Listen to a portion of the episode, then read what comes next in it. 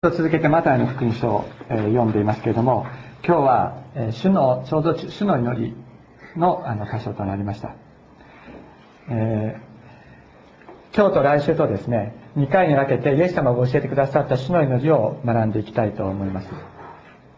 でこの祈りは大きく前半と後半の2つの部分に分けられるというふうに言われています。9節と10節が前半。11節から13節までが後半です。まずあの先ほども一緒に主の祈りを読み一緒に祈ったんですけどもこちらの聖書もちょっと読んでみたいと思います。天におられる私たちの父よ、えー皆が崇められますように御国が来ますように御心が行われるように天におけるように地の上にも私たちに必要な糧を今日も与えてください。私たちの負い目を許してください。私たちも自分に負い目のある人を許しましたように。私たちを誘惑に合わせず悪いものから救ってください。すいません。9ページですね。9ページです。もう一度読みます。9ページです。後ろの方の9ページになります。6章ですね。6章の9節から、え天におられる私たちの父よ。皆が崇められますように。御国が来ますように。御心が行われますように。天におけるように地の上に。も私たちに必要な糧を今日与えてください。私たちの負い目を許してください。私たちも自分に負い目のある人を許しましたように。私たちを誘惑に合わせず悪いものから救ってくださいと。このですね、え9節から9節と10節が前半部分そして11節12節13節が後半部分というふうにあの分かれていると言われています。でこの2つの部分からなるこの祈りは私たちがどういう存在であるかということと対応しているんです。前半は天に属する者としての祈りでありで後半は地に生きる者としての祈りです。で今日はですねその前半の部分天に属する者としての祈りの部分を今日はご一緒に学んでいきたいと思います。聖書は言います。人間の存在は天に属するものという部分と土に属する部分からできていると言います。創世記に次のように書いてあります。主なる神は土アダマーの塵で人アダムを形作りその息に命の息を吹き入れられた。人はこうして生きるものとなった。とあります。せっかくですから白板を使って、あのー説明していきたいと思います、ね。大学の教師をしているのでこういうものを使ったら本当は話がしやすい。人ですね。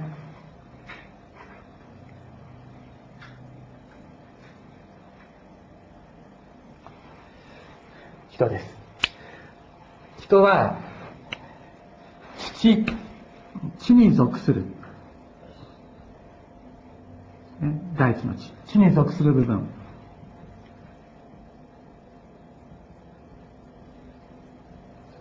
塵であると言われる。そのような人間の体を構成するもの。人間の体を構成するものは地に属するんだ。そういうものでとして神様は人間を形作ってそれに命の息天に属する。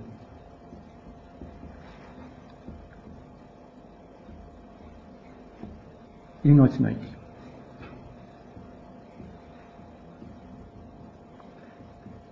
命の息を吹き込んでくださった。だからまあここで切れるわけではないですけれども地に属する部分と天に属する部分から人間は形作られているんだという。そしてこの天におられる私たちの父よ皆が崇められますように御国が来ますように御心が天で行われるように、えー地にも行われますようにという祈りというのはこの天に属する人間の存在天に属する実存としての人間が神様に向かってそれを願うそういう祈りであるということです。そしてその後半にありますね、えー私たちに必要な糧を今日も与えてください。肉の体が必要とするものです。肉の体が必要とするものそして私たちの罪を許しください。私たちの肉の弱さ、罪の弱さを持っている、この土に属するものが祈る祈り。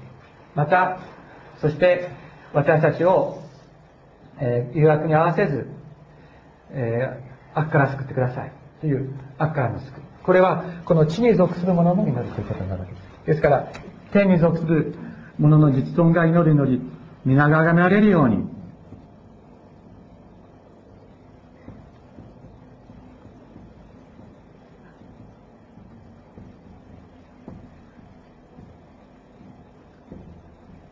皆が崇められますように。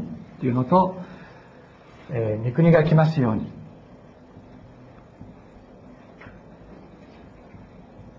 御国の到来。そして御心の成就。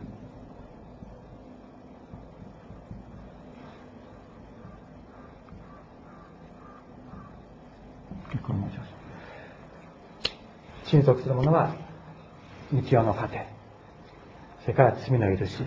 悪からの救いということを、えー、祈るわけですね。で今日はその前半の、えー、部分です。ですからイエス様はですねまず天に属する者としての祈りから教えておられます。何ておっしゃったか。天におられる私たちの父よと呼びかけなさいとおっしゃっています。天におられる私たちの父よ。土に属する私たちが肉の父を持つように天に属する私たちに天の父がおられるというの。です私たちの最善を願い私たちに全てのものを備え私たちを生かす私たちを愛しておられる天の父がおられるとイエス様はおっしゃっておられますこの天におられる私たちの父よという呼びかけの言葉によってイエス様は私たちに非常に重要なことを教えておられます。それは何かというと、君たちは天に属する尊い存在なんだよ、ということを教えておられるのです。あなたたちは霊的な存在なんだ。自分自身は一人と思うことがあるかもしれないけども、しかし、あなたたちの霊を支え、あなたたちの霊を尊いものとして輝かせるあなた方の天の父がいる。あなたは一人じゃないとイエス様はおっしゃっているのです。この方につながって生きるところに、君たちの実存の輝きがある。この方に語りかけながら生きなさい。生きていきなさい。この方があなた方の祈りに耳を傾けておられると、イエス様はまず最初に教えておられる。そして、この天に属する存在としての人の祈りが続いていきます。皆が崇められますように。この、崇めるという言葉ですが、これは聖なるものとするという意味です。聖なるものとする。で、天のお父様、あなたの皆が聖とされますように、聖なるものとされますようにという祈りです。この聖という言葉はですね、あの、他のものとは区別されたっていうんですね。もともとの意味は。この聖書の聖という字ですけれども、他のものとは全く区別された特別なものという意味があります。ですから、天のお父さん、あなたの皆が聖なるものとなりますように、聖でありますようにという時に、他のものとは絶対的に違った、そういう、他のものによって汚されることのない、そういうものであってくださいという祈りです。罪がはびこるこの世では、なんと神様の皆が恥ずかしめられていることでしょうか。ある者は神様は存在しない、神は存在しないと言い、ある者は人間が引き起こすあらゆる問題について、もし神が愛なのなら、なぜ神はこんなことが起こることを許すのかというふうに言います。また、神様を信じる私たち自身の中にも、神様の名誉を守りきれない弱さがあります。そういう現実を見るときに、天に属するものとしての私たちの存在がですね、うずくのです。あなたの皆が生徒されますようにと。なぜならこの天に属する存在は、天の父なる神様の絶対的な清さ、絶対的な力、絶対的な尊厳を知っているからです。それは私たちは霊的に本当は知っているのです。それが私たち、私たち、今罪罪の力によってわからないようになっているかもしれないけども、それが本当にわかるようになっていく。そのような祈りがあなたの皆が聖なるものとされますようにという祈りであるのです。イエス様はこの尊い天の父の子供としての私たちの実存を呼び起こして言われます。あなた方の天の父の聖なる皆が崇められるように崇められるように祈りなさい。それこそあなた方の実存が本当に真から求めていることであってそのことによってあなた方自身の存在が輝くのだとイエス様は教えておられます。次に、えー、御国が来ますようにと祈れとおっしゃっています。でこの御国というのは神様の支配という意味ですけれどもさっきも言いましたよね。もし神様がこの世を支配しておられるのであればどうしてこういう悲惨なことが起こるのか。どうして悲惨や不条理があるのか。多くの人がこの世の悲惨を人の神様のせいにします。人の世には人の罪から引き起こした悲惨が蔓延しているからです。ある場合には人の罪が原因となっていないものもあるかもしれません。しかし神様の光の届かない暗闇の中で多くの人が喘ぎ苦しんでいるのです。そんな状況にある私たちに天の父の支配が現れますようにと祈りなさいとイエス様は教えておられます。現在のこの問題に解決を与えるのが神の支配だというのです。別の言う言葉で言うならば今ここにある問題もし人は言うでしょう。もし神様がいるのならばどうしてこういうことが起こるのか。とだけどイエス様の答えは逆なんです。今のこの問題に解決を与えるのが神様の支配なんだ。今のこの問題に祝福を与えてそれを本当に満たすのが祝福を満たすのが神様の支配なんだとイエス様はおっしゃるのです。今のこの絶望的な状況というのは神様がいないから起きているのではない。むしろ今の状況を祝福に結びつけることができる神様がおられるということをイエス様は教えておられます。ある時、えー、イエス様と弟子たちがこう道を歩いてました。そうするとですねあの生まれながら目の見えない人を彼らは見つけました。で弟子たちはイエス様に尋ねます。イエス様この人が生まれつき目が見えなく生まれたのは本人が罪を犯したからですか？それともその両親が罪を犯したからですか？と弟子たちは聞きました。するとイエス様は答えられます。この人が罪を犯したのでもなく両親が罪を犯したのでもない。神の数々の多くの恵みの技がこの人の上に実現するためだとイエス様はおっしゃったのです。そしてこの人の目を癒し開きこの人を生かしそしてこの人を支えられました。イエス様はイエス様がやってこられることとともにやってきた。神の国神の支配について次のように説明しておられます。目の見えない人は見え足の不自由な人は歩き重い皮膚病を患っている人は清くなり目の見えな、耳の聞こえない人は聞こえ死者は生き返り貧しい人は福音を突き知らされていると言われました。ここで取り上げられている目の見えない人足の不自由な人重い皮膚病を患っている人耳の聞こえない人。そういう人々は当時ですね神に呪われた者礼拝をさせることができないもの祝福から切り離されたものと言われて差別されそして軽蔑されていたのです。そういう人たちがイエス様のそばに集まってきました。そしてイエス様は彼らを愛し彼らを癒し清め礼拝することができるもの礼拝者としての実存。天に属する者としての実存を彼らに回復させそして神の子の実存を与えていかれたのです。イエス様が神の国神の支配と言われる時このような現実的な神様の力を意味していました。聖書の一番最初に神は天地を創造された初めに神は天地を創造されたとありますけれどもそこで光あれと神にたまえければ光があったという言葉があります。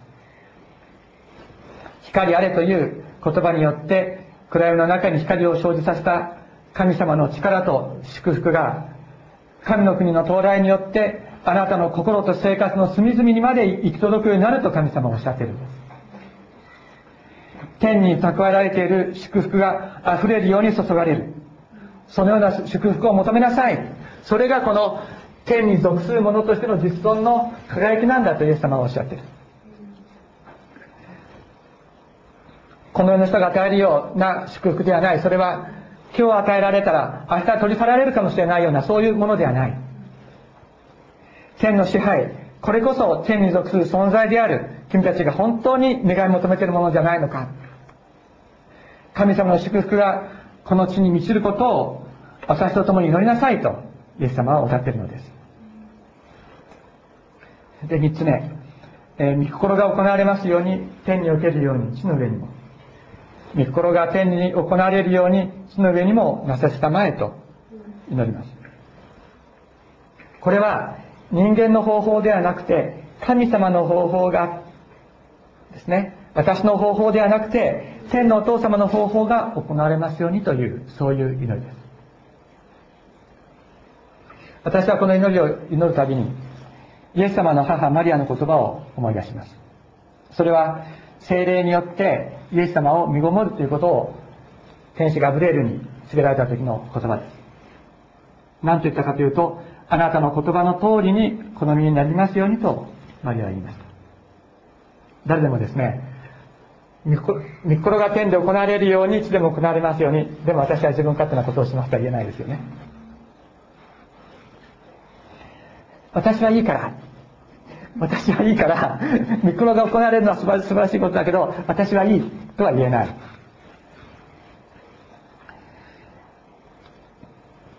この祈りの基本はですねあなたの御心の通りに好みになりますように私になりますようにという祈りです。自分のことであっても健康のこと家族のこと仕事のこと自分の思い思い通りにできないことはあまりにも私たちの人生には多いです。また自分の思い通りにできたらそれが最善かというとですねそれも甚だ疑問だと思います。私たちの心は毎日揺れ動くからです。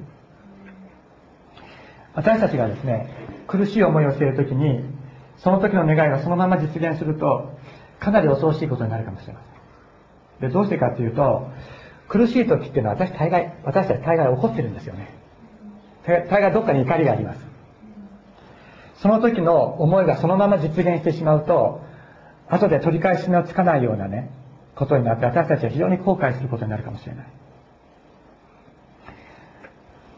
天のお父様が私のためにあなたのために周囲の人のためにそして全ての人のために備えておられる最善があるに違いが違いありません。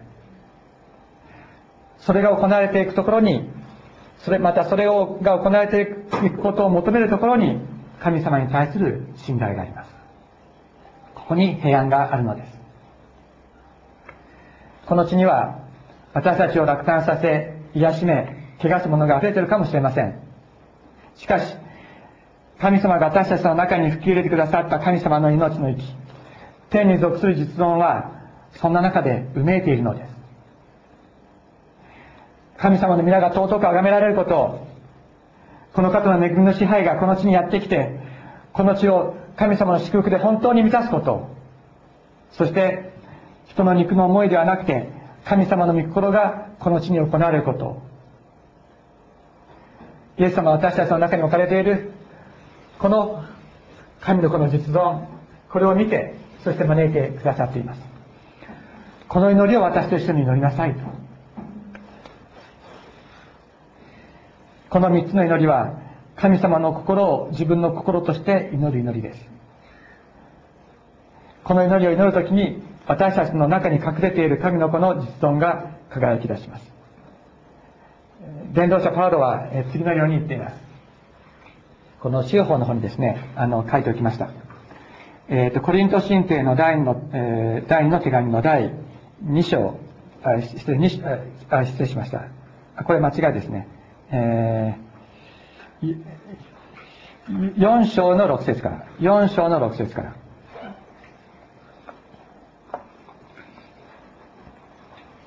4章の6節から。修法の方にも印刷してありますのでそちらをご覧くださってもいいと思います。光が闇の中から輝き入れよと言われた神は、私たちの心を照らし、キリストの御顔にある神の栄光を知る知識を輝かせてくださったのです。私たちはこの宝を土の器の中に入れているのです。それはこの計り知れない力が神のものであって、私たちから出たものではないことが明らかにされるためです。私たちは四方八方から苦しめられますが、窮することはありません。途方に暮れていますが、行き詰まることはありません。迫害されていますが、見捨てられることはありません。倒されますが、滅びません。少し飛ばして、16節ですから、私たちは勇気を失いません。たとえ私たちの外な外なる人は衰えても、内なる人は日々新たにされています。今の時の軽い観難は、私たちのうちに働いて、計り知れない重い永遠の栄光をもたらすからです。私たちは見えるものではな、見えるものにではなく、見えないものにこそ目を留めます。見えるものは一時的であり、見えないものはいつまでも続くからです。とあります。パウロは私たちは土の器だと言いました。人が土の塵で作られているからです。粗末なものかもしれない。しかしこの中には天に属する実存が隠されているのです。イエス様に出会うまでは、これがうめき苦しんでいました。しかし、イエス様に出会った時から、これ、これが輝き出したというのです。宝として輝き出したというのです。そして、このイエス様にある神の子の実存は、周囲の状況がどんなであっても、仮に苦しくても、いじめられても、決して死んだりはしないのです。8節に、私たちは四方八方から苦しめられますが、窮することはありません。途方に暮れていますが、行き詰まることはありません。迫害されていますが、見捨てられることはありません。倒されますが、滅びません。と言っています。そして、この神様が私たちのうちに置いてくださっている神の子の実存は、日々新たにされていく。今確かに苦しい状況が私たちを取り巻いているかもしれない。しかし、このことを突き抜けて、はるかに栄光ある、はるかに豊かな祝福に私たちは包まれると、パウロは言うのです。私たちは状況の奴隷になるために創造されたのではありません。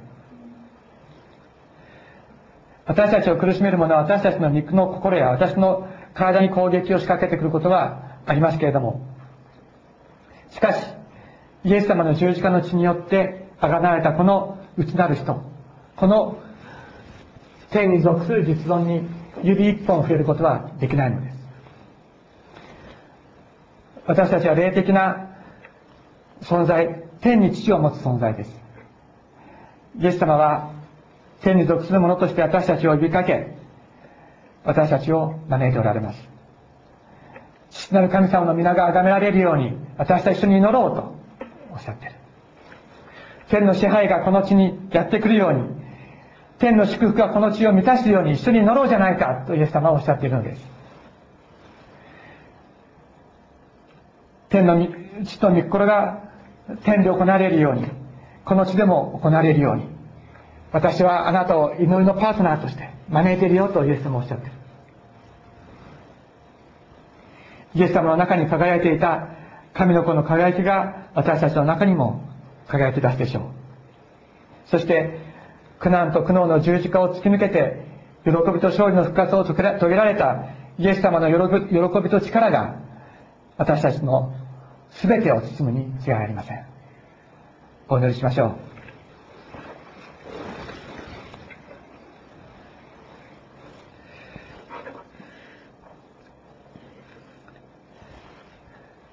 天のお父様、私たちはこの地上を歩いていて、自分が霊的な存在だということを知りませんでした。しかしイエス様が、あなたたちには天の父がいると教えてくださったことを感謝いたします。天のお父様、あなたの皆が本当に聖であるものとして尊ばれますように、この地上に住む全ての者たちがあなたを知り、あなたの聖なる皆を尊ぶことができますように、あなたが導いてください。天のお父様あなたの祝福の支配をこの地上に来らせてくださいますようにお願いいたします。天のお父様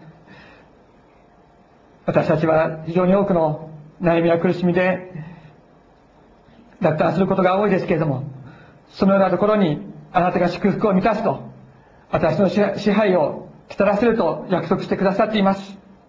主イエス様どうぞその支配が私たちの中に私たちの外に本当に溢れるように満ち溢れますようあなたが来たらせてくださいますようにお願いいたします。天のお父様どうぞあなたの御心を天で行われているあなたの御心をこの地上でも行ってください。そしてどうぞあなたの御心のままに私たちの中に好みになっていきますように。またあなたの御心をこの地上に行うために私たち一人一人を祝福しお持ちくださいますようにお願いいたします。天のお父様どうぞ一人一人の状況に目を留めてくださり苦しみの中にある者たちをその中からあなたが救い取ってくださいますようにお願いいたします。そして本当にどんな状況の中にあっても決して癒しめられることのないあなたが私たちの中に吹き込んでくださった天にある存在としての私たち一人一人に天のお父様私たちが気づくことができますように。どうぞよろしくお願いいたします。心から感謝して尊いイエス様のお名前によってお願いいたします。アメン。